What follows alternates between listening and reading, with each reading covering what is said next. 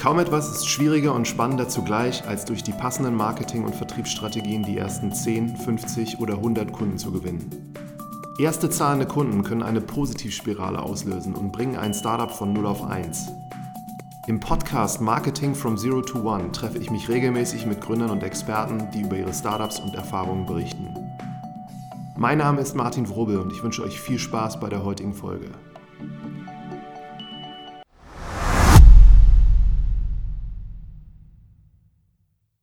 Herzlich willkommen zu einer neuen Folge. Ich sitze heute zusammen mit Holger von Blinkes, ein Gespräch, auf das ich mich sehr freue. Blinkes ist eins der wirklich tollen Erfolgsbeispiele hier aus Berlin und wäre super, wenn du dich am Anfang selber einmal vorstellst. Ja, vielen, vielen Dank äh, für das Interesse. Ähm, wie du ja schon gesagt hast, ich bin Holger. Ähm, ich habe äh, als einer von vier Mitgründern vor siebeneinhalb Jahren im Sommer 2012 Blinkes gegründet.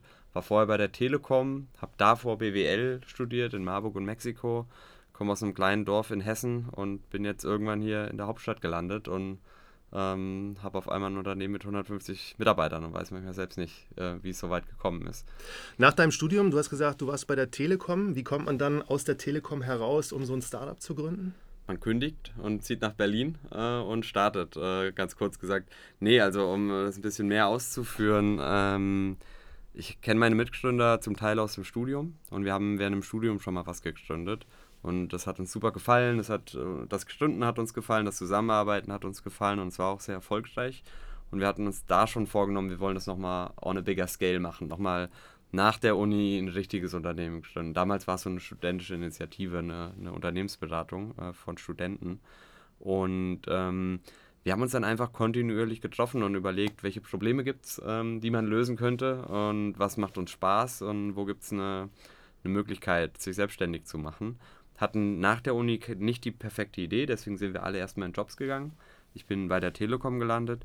Wir haben aber die Routine, sich regelmäßig zu treffen und zu überlegen, nie aufgegeben. Und so kam dann irgendwann die Idee zu Blinkist. Ähm, aus dem Problem, was wir selbst hatten. Wir wollten, waren alle ähm, Sachbuchleser, hatten aber dann neben den Jobs nicht mehr so viel Zeit, uns wirklich weiterzubilden, die Bücher zu lesen, die wir lesen wollten.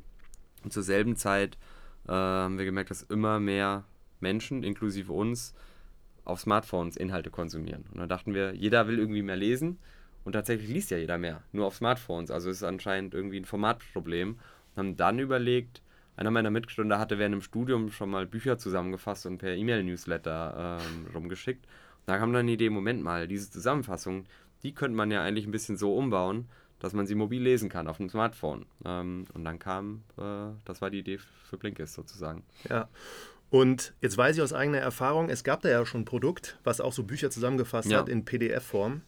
Und ihr habt das dann wahrscheinlich auch herausgefunden, dass es das schon gibt, aber es hat euch trotzdem sicher gemacht, dass dieser Trend Smartphone so stark ist, dass ihr das verfolgt. Genau, also es war, wir haben tatsächlich das Unternehmen vorher nicht gekannt, dann im Zuge unserer Recherchen aber äh, rausgefunden, dass es das gibt. Dann ist man erstmal enttäuscht, denkt so, ach, jetzt hatten wir so eine gute Idee und jetzt gibt es das schon. Äh, und fragt sich, Moment mal, wenn es wenn das, äh, wenn es das schon gibt, aber nicht erfolgreich ist, dann muss es ja an irgendwas liegen. Ähm, und dann waren wir aber trotzdem naiv genug oder, äh, oder mutig genug, es trotzdem zu probieren, weil äh, wir gesehen haben, mit dem Smartphone-Trend gibt es irgendwie ein neues Fenster, Window of Opportunity, weiß nicht, wie man es auf Deutsch am besten sagt, eine neue Möglichkeit, ähm, das in, ähm, für Endkunden stark zu machen, weil das alte Produkt ähm, äh, hat sich sehr stark auf Unternehmen fokussiert. Die verkaufen Abos an Unternehmen, damit sich die Mitarbeiter äh, weiterbilden können. Das ist deren Hauptgeschäft oder war es damals. Und wir haben geglaubt, mit Smartphones werden immer mehr Leute Interesse an solchen Inhalten haben ähm, und es wird einfacher dann Abos an Endkunden zu verkaufen und haben das durchgezogen. Ähm, drei Jahre hat jeder gesagt, äh, Edge haben wir euch doch gesagt, funktioniert nicht und irgendwann hat es dann doch geklappt. Ja. ja. Und wie fängt man da an? Also ich stelle mir jetzt vor, Blinkist heute, unglaublich viele Titel, die man lesen kann. Das macht total Sinn, das zu abonnieren. Man hat gleich den Zugriff auf alles. Wenn man anfängt, hat man nichts.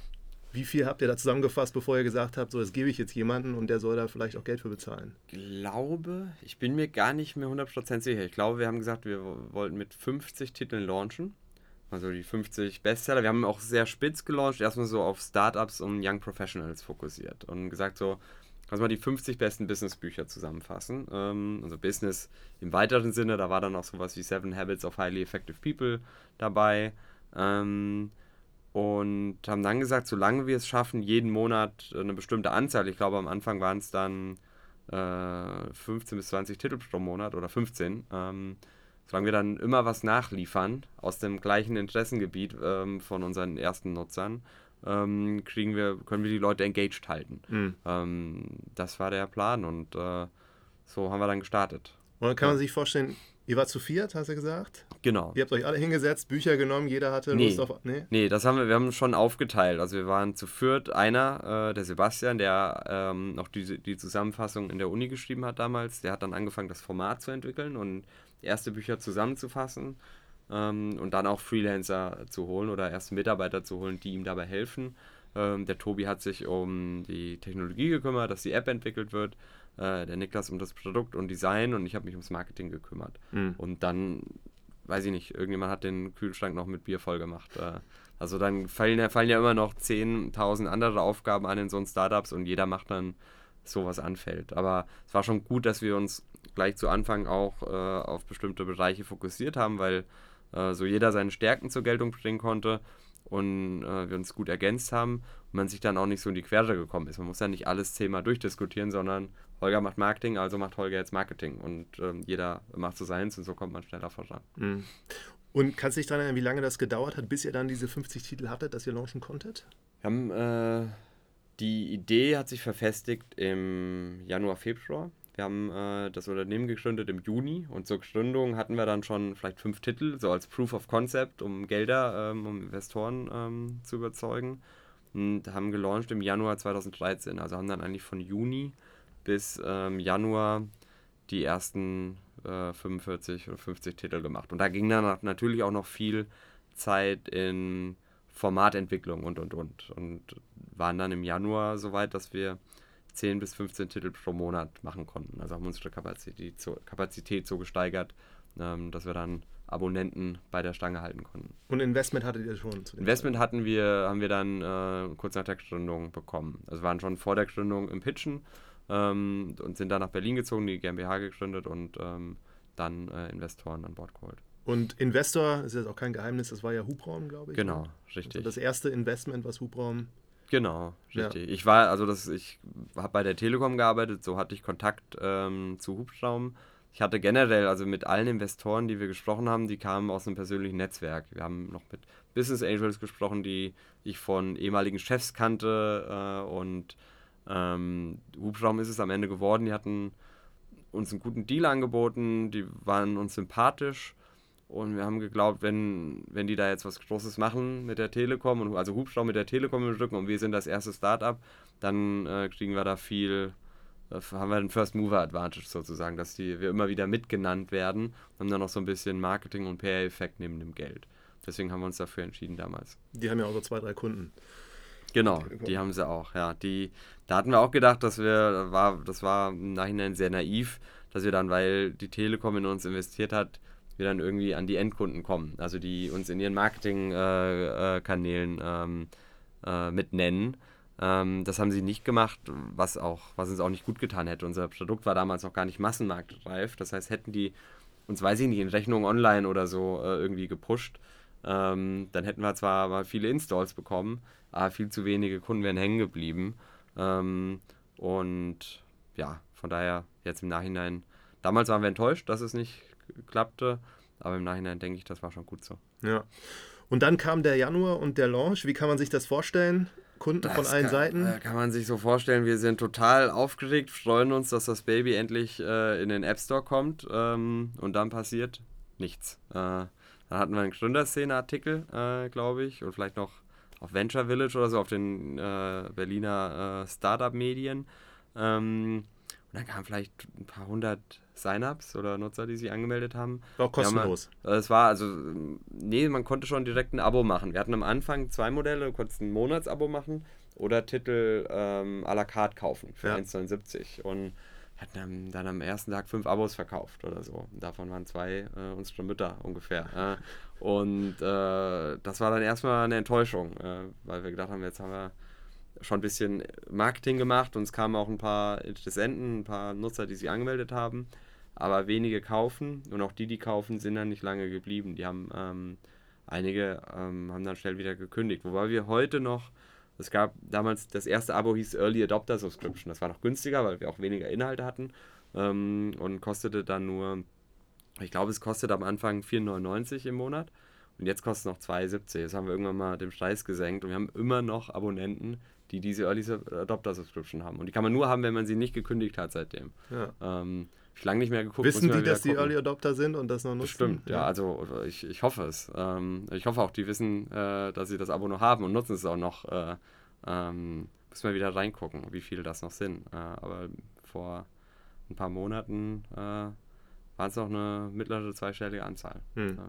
Und wie seid ihr damit umgegangen? Also was habt ihr daraus dann für euch so gezogen? Habt ihr mit denen dann gesprochen und gefragt, so was ihnen nicht gefallen hat oder Teils, teils. Also ja, wir haben äh, verschieden. Wir haben versucht, mit Nutzern zu sprechen. Wir haben intern viele Hypothesen gehabt, die wir dann versucht haben, in so schnellen Zyklen, Build, Measure, Learn, wie man es so schön liest äh, in The Lean Startup, ähm, ähm, versucht, schnell Hypothesen zu launchen und daraus zu lernen und ähm, unser Marketing angepasst. Also wir haben dann auch gemerkt, okay, offensichtlich diese, diese Kanäle, wo jetzt irgendjemand mal was äh, liest und das mal ausprobiert, bringen uns vielleicht auch nicht die richtigen Kunden. Mhm. Haben also an allen Stellschrauben, am Content, am Produkt, am Pricing, am Abo-Modell oder, oder generell das Geschäftsmodell ähm, bis hin zum Marketing eigentlich immer wieder, ähm, immer wieder dran gedreht. Mhm. Gab es denn dann irgendwann so einen Moment oder eine Aktivität oder einen Kanal, der auf einmal dann funktioniert hat?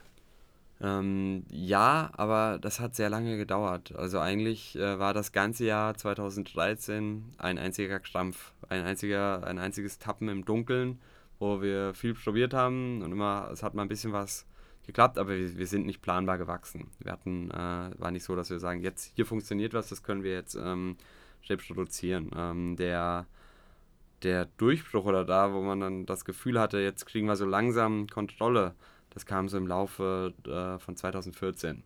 Da haben wir angefangen, ich weiß auch, als äh, ganz am Anfang hatten wir kein Tracking zum Beispiel. Wir konnten nicht messen, welcher Nutzer kommt, äh, kam von welcher Kampagne. Ähm, und äh, haben die Nutzer, die von Facebook kommen, ein Abo gemacht oder nicht? Oder haben die Nutzer, die von dem äh, Gründerszene-Artikel kommen, ein Abo gemacht? Also wir konnten ähm, nicht einschätzen, ähm, ja, was wir mit welchem Nutzer verdienen. Und dafür musste, da muss ich dafür, ich war ja für Marketing zuständig, musste äh, da recht lange für kämpfen, weil Entwickler an Marketingthemen, wenn Entwickler an Marketingthemen arbeiten, können sie nicht am Produktthemen arbeiten und das Produkt nicht besser machen. Und das war am Anfang so ein Konflikt, weil es noch nicht so, heutzutage habe ich zumindest das Gefühl, versteht jeder, man braucht ein gutes Tracking und das kostet auch, äh, dafür muss man auch Entwickler abstellen und das ist so äh, die Basis. Und damals ähm, mussten wir erstmal lernen, dass das die Basis ist. Und irgendwann 2014 wurde unser Tracking besser, unser Produkt besser äh, hatten mehr Inhalte, äh, hatten die, die ähm, Usability war besser.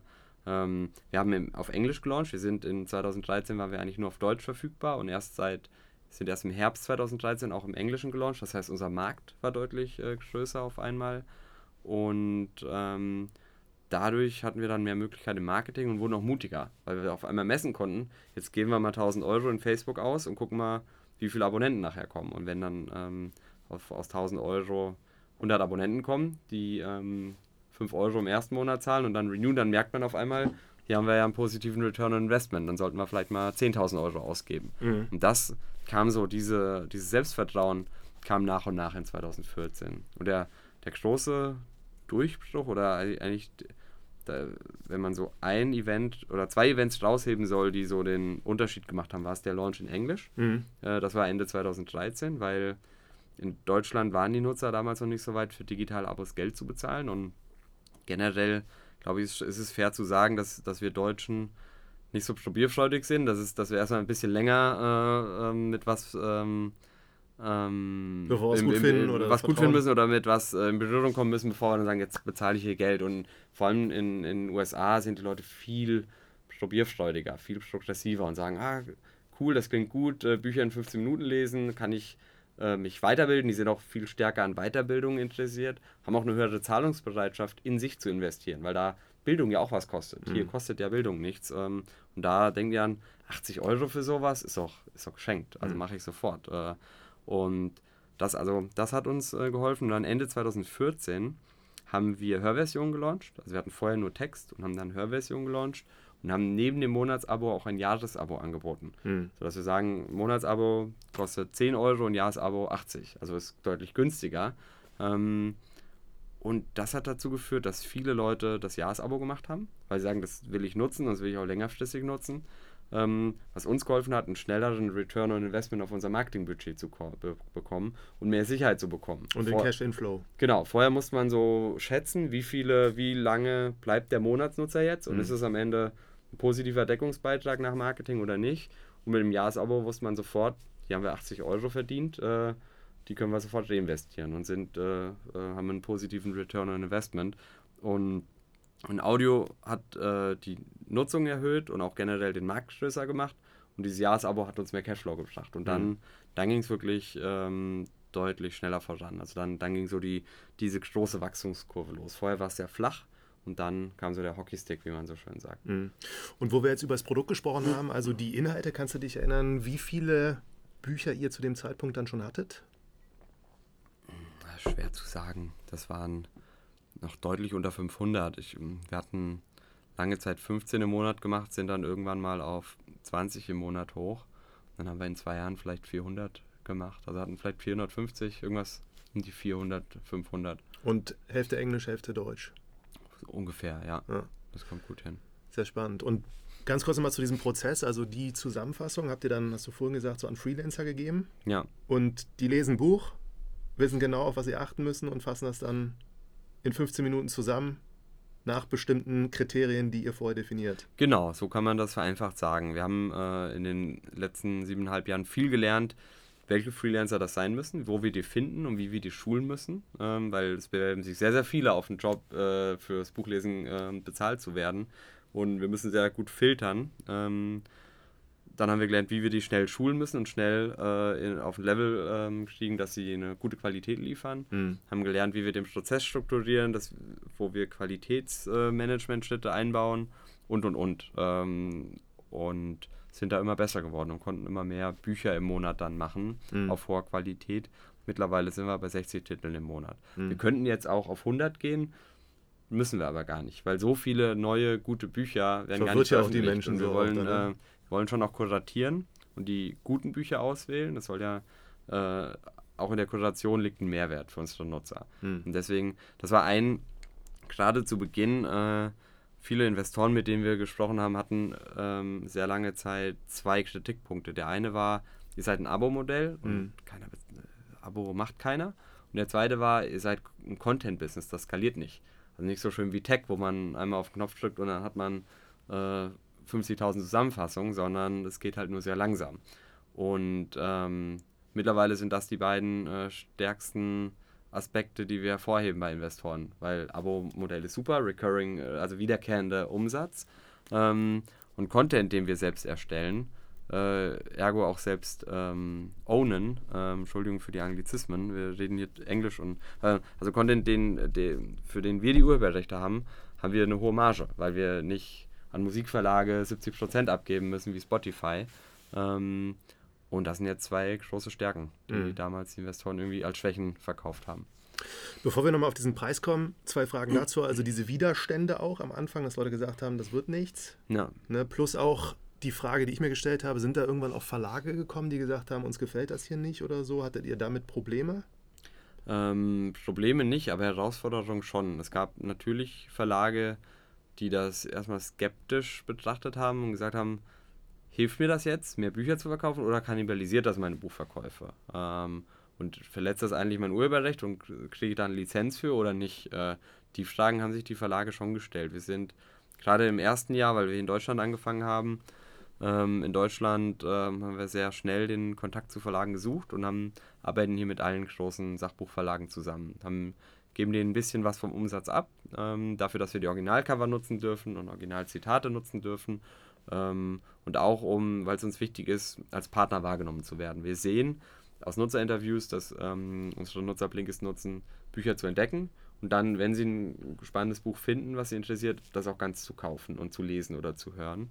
Ähm, es gibt natürlich auch Nutzer, die einfach keine Bücher mehr lesen und die dann Blinkist nutzen, um wenigstens ein bisschen was rauszubekommen. Aber da ist dann keine Kannibalisierung, sondern die lesen dann wenigstens etwas äh, statt gar nichts aus Büchern. Mhm. Ähm, in den USA ist es ein bisschen schwieriger, weil wir da sehr lange das kleine Startup aus Deutschland waren und die Verlage all, alle nochmal eine Liga größer sind und wir da lange Zeit nicht relevant waren.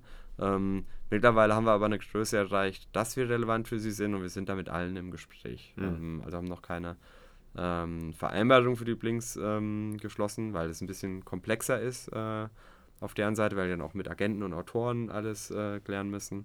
Aber es sind in guten Gesprächen mit allen großen Verlagen. Mhm. Und dann die Frage nach den Preisen. Also wie seid ihr darauf gekommen, dass ihr sagt 80 Euro Jahresabo und Monats war 13 oder so, ne? Genau. Mhm. Ja, wir haben am Anfang in den ersten, also wir gucken uns immer vergleichbare Services an und sagen, wenn ein Nutzer das für Spotify oder das für Netflix oder das für Audible bezahlt, was würde er dann wohl für Blinkist, Blinkist bezahlen? Also nähern uns aus, ähm, aus, aus dem Aspekt her, mhm. heraus. Ähm, und haben dann irgendwann angefangen zu testen. Also das war so die erste Preissetzung, war Vergleichbarkeit einfach. Mhm. Äh, gucken, dass wir irgendwo so landen, wo wir von der Wertigkeit her landen wollen. Äh, nicht so günstig wie Netflix, weil wir auch nicht so Massenmarkt sind, weil wir deutlich spitzer sind und an eine Kundschaft, äh, auf eine Kundschaft abziehen, die zahlungsbereiter und auch Zahlungs, ähm, die eine höhere, ähm, wie sagt man, äh, mehr höhere Kaufkraft hat. Mhm. Ähm, und dann auch immer natürlich den Buch. Ähm, wir geben ja teilweise den Wert eines Buchs, ein Buch zu entdecken, dich weiterzubilden. Das hat einen, einen hohen Wert äh, bei Nutzern, also noch höher als Entertainment. Äh, deswegen haben wir gesagt, wir können uns eigentlich höher preisen im Monatsabo. Im Jahresabo geben wir dann natürlich einen, einen Discount. Ähm, und als wir dann ein bisschen größer waren, das fing aber erst 2016, 2017 an, haben wir angefangen, Preise zu testen. Dann, dass man so klassische AB-Test, 100 Nutzer kommen rein, 50 sehen den Preis, 50 sehen den anderen und wir gucken, was konvertiert besser, was äh, bringt uns am Ende einen besseren Umsatz pro, pro Nutzer. Hm, und das hat sich dann eingespielt? Das hat sich eingespielt. Wir haben da so ein paar Hypothesen getestet, auch später mal angefangen, Märkte zu unterscheiden. Wir hatten lange Zeit einen One-Size-Fits-All-Preis für die ganze Welt, haben dann irgendwann einfach der Einfachheit halber gesagt, Euro machen wir dann in Dollar und, und britische Pfund, ohne aber den Nominalbetrag zu ändern. Mhm. Ähm, sodass wir lange Zeit 80 Dollar und 80 Euro hatten. Ähm, und nach Preistests haben wir da auch ein bisschen lokaler ausgesteuert. Und jetzt haben wir, jetzt ist es nicht so komplex, dass wir in jedem Land einen anderen Preis haben, aber wir haben jetzt äh, drei Preisgruppen und mhm. so die Welt in drei Preisgruppen aufgeteilt. Und retrospektiv würdest du sagen, bis zu welchem, bis zu welcher Zahl an Kunden war es wirklich so langsam schleppend und ab wann ging es dann waren das so 10.000? Hm, müsste ich mal zurückrechnen.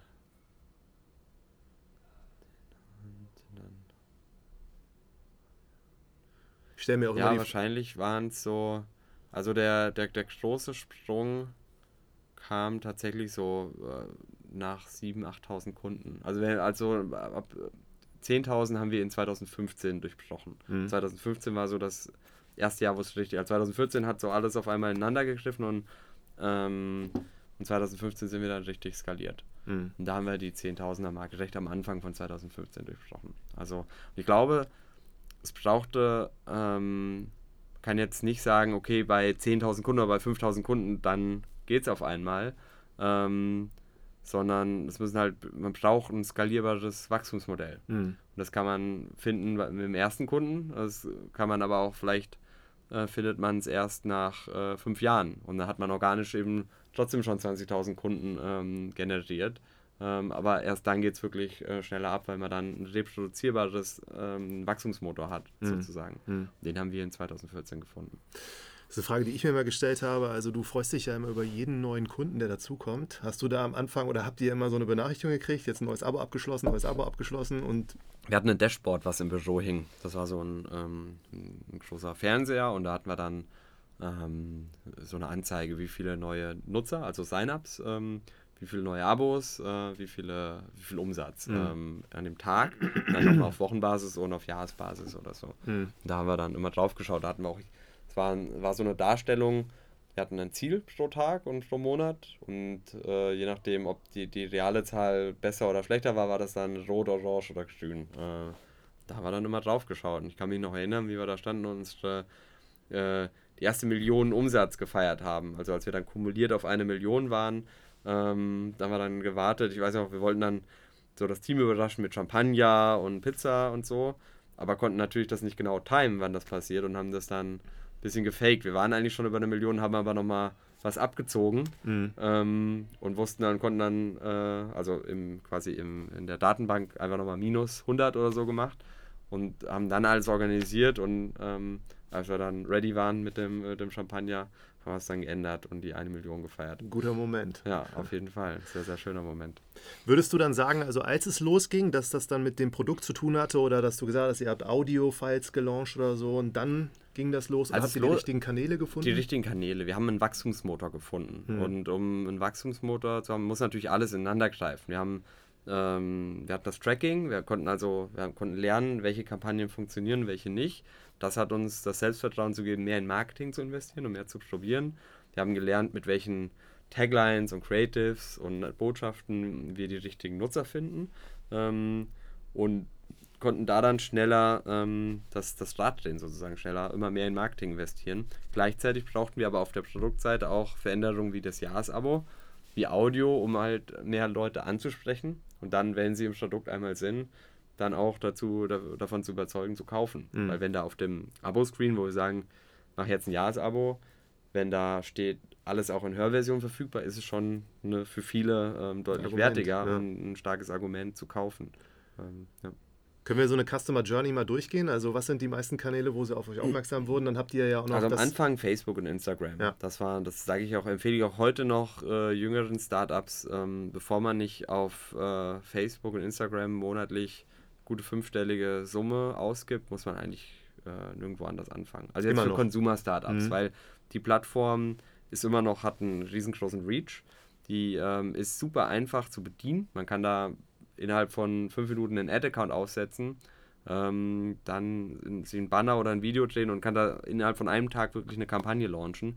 Kann sehr gut aussteuern. Ähm, die haben sehr gut, natürlich hat Facebook viele Daten und man kann dann sehr genau auf seine Zielgruppe gehen und die sind einfach von, von den Aspekten ähm, allen anderen äh, Diensten überlegen. Hm. Ähm, es gibt äh, natürlich, wenn man ein, ein, Business hat, nach dem viele Leute suchen, wenn man Bücher verkauft und jeder sucht Bücher, gut, jetzt gibt es natürlich Amazon, aber wenn man was hat, wo man Suchmaschinenmarketing mitmachen kann, dann wäre das vielleicht noch eine Plattform. Das hm. war für uns nicht der Fall, weil niemand nach Buchzusammenfassungen sucht. Ähm, deswegen war für ein Startup, was mit Push-Marketing aus äh, starten muss, weil es ähm, irgendwas kein Neues macht, hat, äh, kein ja. Suchvolumen hat, ähm, ist Facebook, Instagram immer noch die erste Adresse. Und das haben wir gemacht am Anfang. Das waren Banner, die habe ich noch in, mit meinen rudimentären Photoshop-Kenntnissen äh, selbst designt dann. Irgendwie Stockfotos äh, ähm, runtergeladen, ähm, bisschen, bisschen was designt und eine Tagline draufgeschrieben. Hochgeladen und mit, einem, mit einer Botschaft. Man hat ja dann bei Facebook noch dieses Feld, wo man dann noch einen Text schreiben kann. Und dann sind dann sogenannte Mobile App Install Ads. Mhm. Die gehen also direkt in den App Store. Da sieht, ähm, sieht jemand, dann findet er das interessant, klickt das, geht in den App Store, ähm, sieht die, ähm, den Auftritt dort, macht dann App Install. Nach dem App Install kommt ein kurzes Onboarding, mhm. äh, was nochmal Blinkist vorstellt. Dann erstelle ich mir meinen Account und dann kommt ein erstes Angebot. Äh, schließe jetzt das Jahresabo ab und erhalte sieben Tage Free, Free Trial. Also mhm. erstmal sieben Tage kostenlos und wenn man dann weiter nutzen will, geht es in Jahresabo über. Das ist so der erste Funnel. Mhm. Ähm, und wenn man das Jahresabo wegklickt, dann kann man ein Buch am Tag kostenlos lesen oder hören. Ähm, und wenn man dann vollen Zugriff haben will, sich später entscheiden, ein Abo abzuschließen. Ich hatte auch noch Erinnerung, dass ihr eine Testphase von einem Tag angeboten habt, kostenlos. Wir hatten das äh, früher, ähm, hatten wir das Modell, dass man, dass jeder Nutzer, wenn er sich anmeldet, einen Tag kostenlosen Zugang hat und danach die Paywall hochgeht, danach äh, man bezahlen muss. Ähm, das haben wir irgendwann geändert zu einem Modell, dass man erstmal ein Basic-Nutzer ist, also erstmal nur diesen Free, äh, diesen kostenlosen Blink am Tag und zu einer Zeit, wenn man möchte. Wenn man jetzt sagt, jetzt habe ich Zeit, kann man sieben Tage Free Trial starten, was dann in ein Abo übergeht, wenn ja. man es nicht kündigt. Das heißt, weil wenn der Nutzer den Seiner macht, vielleicht hat er ja gerade, passt gerade schlecht und dann äh, denkt er oder sie sich, jetzt habe ich diese 24 Stunden und ich kann es gar nicht nutzen. Deswegen wollten wir das wieder äh, in die Hände des Nutzers geben und dann mhm. ähm, ein bisschen, bisschen verlängert, damit man auch wirklich ausprobieren kann. Und bei Facebook und Instagram, kannst du das teilen oder so, wie ihr gefiltert habt, dass ihr euch ganz klar Gedanken gemacht habt, so unsere Nutzer sind typischerweise ist, Fans von... Ähm, das kann ich selbstverständlich teilen. Ähm, wir haben uns ganz, ganz viel Gedanken gemacht und alles hat nichts gebracht, weil Facebook ein, eine Funktion hat, die heißt Lookalike Audiences. Mhm. Und die schlägt äh, alles. Schlägt alles. Äh, das funktioniert so, dass man Kunden, die man schon hat, äh, hochlädt und entweder äh, anonymisierte E-Mail-Adressen, die kann man mit so einem ähm, Hash äh, quasi anonymisieren, oder jeder Kunde, jedes Gerät hat einen Ad-Identifier. Wenn ich mich mit einem iPhone ähm, eine App installiere und das nicht in meinen Settings ausstelle, dann äh, sende ich der App meinen Ad-Identifier. Ähm, und diese Ad-Identifier kennt auch Facebook, weil ich auf meinem iPhone ja auch Facebook nutze. Mhm. Das heißt, wenn ich jetzt ein Abo bei Blinkist mache und Blinkist lädt diesen Ad-Identifier bei Facebook hoch, mhm. weiß Facebook, dass ich Blinkist nutze. Ähm, und was ich noch so mache nicht, dann so Jetzt nicht so, also die, die, die, analysieren das ja nicht auf Personenbasis, die wissen jetzt ja. nicht, der Holger nutzt Blinkist, aber die wissen, jemand hier ähm, 35 Jahre, hat eine Frau und Kind, hat diese Interessen, nutzt Blinkist. Die haben also ein äh, Interessenprofil von einem Blinkist-Nutzer und das mal 1000 oder 10.000, ähm, gibt denen ähm, jede Menge Vorteil. Wenn wir jetzt also 10.000 Blinkist-Nutzer hochladen, haben die auf einmal eine sehr gute Vorstellung, wie sieht jemand aus, der Blinkist gerne nutzt. Und wenn wir dann sagen, suche uns Leute, die so aussehen, wie die, die Blinkist nutzen, ähm, dann geben die uns vielleicht eine Audience von 10 Millionen. Mhm. Diese 10 Millionen sehen so aus und dann die können wir dann unsere Anzeigen zeigen. Und das funktioniert wesentlich besser, als wenn wir uns Gedanken machen, lass uns mal die Anzeige an Männer zwischen 30 und 40 und die an Frauen zwischen 25 und 30 zeigen. Geht aber nur, äh, wenn du halt so also eine der Algorithmus, hast. Der Algorithmus, äh, das geht schon ab 100 Kunden. Mhm. Also der Algorithmus, äh, statistisch gesehen, braucht man da nicht viel Input, damit er ähm, wirklich schon eine gute Lookalike-Audience erstellen kann. Mhm. Also da muss man gar nicht, gar nicht selbst nachdenken, einfach, einfach dem, dem Algorithmus vertrauen. Ja. Ähm. Also ich nutze auch Blinkist und auch schon sehr lange und ich hatte damals immer E-Mails bekommen. Auf dem Freitagabend war das, glaube ich. Ja. Und da hatte ich auch immer das Gefühl, ihr gebt euch da sehr viel Mühe und äh, steckt da auch so immer so ein wirkliches äh, Auge drauf. Ja. Wie wichtig war das für euch, so dieses E-Mail-Marketing? Das war super wichtig. Ähm, einfach um aus Abonnenten Member zu also Mitglieder zu machen. Irgendwie mehr Kundenbindung hinzubekommen. Wenn man ein Abo kauft, ist es erstmal nur transaktional. Äh, wenn man aber, oder wir haben versucht mit den E-Mails und auch dem persönlichen Touch, äh, kam mir immer von einer Person und hat noch immer ein paar Stories so von Blinkist, so noch eine Beziehung über das Produkt hinaus äh, mit unseren Kunden herzustellen. In der natürlich äh, egoistischen Absicht am Ende, dass sie länger bleiben. Wir sind ja ein Business und äh, wollen Geld verdienen. Ähm, und das hat gut funktioniert und funktioniert immer noch gut. Mhm. Okay, jetzt äh, eine Frage noch zu, zur aktuellen Marketingkampagne. Ich sehe halt sehr häufig, wenn ich zum Beispiel auf Spiegel Online, CNN mhm. oder sonst wo bin, immer nach den Artikeln da so kleine Ads. Ja. Und da sehe ich auch manchmal Motive drauf, die eigentlich nichts mit Blinkist zu tun haben. Ja. Wie kommt das oder was? Ein Beispiel? Zum, äh, Beispiel? zum Beispiel ja, also ich, eine habe ich im Kopf, da seid tatsächlich jetzt die, ihr Gründer abgebildet mhm. und da steht irgendwas drunter und dann ja. kann ich dir auch mal zeigen, aber das sind halt Bilder meistens von Frauen oder so und die ja. lesen jetzt kein Buch oder sonst was und gucken ja. nicht aufs Handy, aber steht dann Blinkist drunter. Ja. Das ist tatsächlich was, worüber wir intern sehr, sehr viel diskutieren. Also der Grund, warum wir es machen, ist, es funktioniert. Ähm, diese Bilder von hübschen Frauen äh, schaffen erstmal ein kurzes Innehalten beim Lesen. Also das ist meine These jetzt. Sie, äh, da hält man kurz inne und liest dann die, ähm, den, liest dann, was da steht, denkst, oh, das ist interessant, da klicke ich mal. Ähm, wenn wir ein Bild von, ähm, von uns, die nicht, nicht so attraktiv sind, äh, zeigen. Denkt äh, sich der Leser, wer ist das denn? Äh, äh Oder liest drüber? Scrollt man einfach weiter. Äh, also und, ähm, die Artikel über uns als Gründer, über unsere Gründerstory funktionieren auch sehr gut. Aber nur zum Beispiel, wir wollen ähm, am liebsten sehr, sehr diverse Bilder zeigen ähm, die immer Use Case bezogen sind, wo dann wirklich jemand liest oder die App nutzt und ähm, und müssen da noch uns eine, eine, gute Balance finden. Also auf der einen Seite wollen wir da ähm, ja wollen wir nicht als Dating-App wahrgenommen werden. Auf der anderen Seite funktionieren diese Bilder halt, weil sie Aufmerksamkeit schaffen, weil sie ein kurzes Inhalten schaffen und dann ähm, hat jemand kurz, hat jemand Fokus für die Nachricht, denkt, das ist spannend für mich, da klicke ich und wird dann tatsächlich Kunde. Mhm. Wenn wir würden es nicht machen, wenn die Leute nicht Kunde würden. Mhm. Ähm, Das ist ein bisschen unintuitiv, weil man denkt, wir wollen ja Leser und Hörer ansprechen, also müssen wir da einen Use Case zeigen. Ähm, aber eigentlich wollen wir an diesem Moment erstmal nur Aufmerksamkeit. Hm. Eine Sekunde, um diese Headline zu lesen und dann hoffentlich weiter tiefer einzusteigen. Das ist ein schmaler Grat. Äh, ab wann wird man. Die Erwartungshaltung setzt ab, ab, du dann hoch und dann guckt jemand drauf. Ab wann wird man als Dating-App wahrgenommen oder wie schadet es unserer Marke? Hm.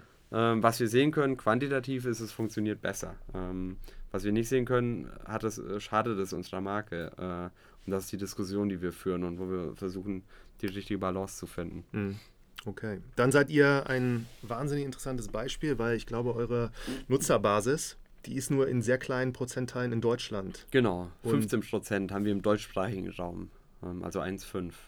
Und der Rest ist weltweit. Und Sprachen ja. trotzdem nur Deutsch-Englisch? Genau. Ja. Sind, Englisch ist unsere internationale Sprache. Wir haben natürlich dann einen sehr großen Fokus auf andere englischsprachige Märkte, USA, UK, Australien und so weiter. Ähm, dann kommen englisch-affine Märkte, die Nordics, die ja. Holland, Indien, südostasiatische Märkte. Ähm, haben wir auch viele Nutzer und dann wird es wirklich sehr, sehr longtailig. Dann haben wir in sehr, sehr vielen, eigentlich in jedem Land ein paar Kunden. Ähm, ja. Spannend. Dann habe ich auch noch eine Frage, ob ihr euch da auch schon mit beschäftigt. Also wenn ich zum Beispiel bei Netflix bin, ja. dann weiß ich, die haben unglaublich viele Filme eigentlich und ich habe Schwierigkeiten, so die zu finden, da trotz diesen Vorschlagsalgorithmen, ja. die jetzt so spannend für mich sind. Und wenn ich jetzt bei euch in der App bin, dann habe ich auch manchmal das Gefühl, ihr habt so viele Titel, aber wie schafft man es dann doch besser, so die spannenden Titel, die es da alle gibt, dann den Leuten ja. zu geben, die es halt wirklich in diesem Moment auch wahrscheinlich lesen würden? Ja, da haben wir ein ganzes Team, das sich damit befasst und versucht, die Discoverability und Recommendation immer besser zu machen aus zwei Richtungen. Zum einen aus einer Machine Learning Richtung. Wir haben Data Scientists, die ähm, Algorithmen verbessern, basierend auf dem, was du gelesen hast. Äh, vielleicht auch, wir haben, wir tracken noch keine demografischen Daten, aber überlegen uns vielleicht auch irgendwann mal abzufragen, wie alt bist du, was ist dein Beruf, um zu gucken, können wir damit für besser, äh, bessere Empfehlungen machen. Bisher machen wir es auf Basis des Gelesenen. Mhm. Ähm, das funktioniert sehr gut. Also wenn immer wir da einen neuen Algorithmus äh, veröffentlichen, der noch ein bisschen, bisschen smarter ist, sehen wir, ähm, dass in diesen, das heißt zum Beispiel For You-Section oder für dich, da stehen dann immer Artikel, die der Algorithmus dir empfiehlt. Ähm, und wenn wir das, äh, da was Neues launchen, sehen wir, dass mehr Leute da draufklicken. Also das ist Wahnsinn. Man denkt dann, macht, irgend, der, macht den Algorithmus besser, stellt das aus als AB-Test und sieht dann, es funktioniert tatsächlich besser. Mhm. Äh, einfach weil da andere Titel angezeigt werden. Ähm, eine zweite Richtung ist ähm, redaktionell, dass wir überlegen, ähm, was können wir redaktionell pushen, auch mit welchem Kontext. Ähm, in so, bei so einem Algorithmus oder auch bei Netflix steht dann ja immer nur äh, 99% Match. Und dann ist da die Serie, aber da steht jetzt nicht, die könnte dir gefallen, weil so und so. Ähm, und das geht dann nur, es geht auch ein bisschen automatisiert, aber meistens redaktionell. Und da versuchen wir auch ähm, äh, uns Gedanken zu machen, wie kann man besser redaktionelle Empfehlungen geben. Äh, für alle erstmal, dann aber auch für spezifische, für Eltern, für Leute, die gerade im Beruf einsteigen und und und. Also dann auch immer, immer personalisierter werden. Ja. Da stehen wir noch sehr am Anfang, aber haben jetzt ein Team, was sich da ja, eigentlich den ganzen Tag äh, mit auseinandersetzt. Wie viele Titel habt ihr jetzt? Äh, wir haben jetzt über 3000. Ähm, ja. Wahnsinn.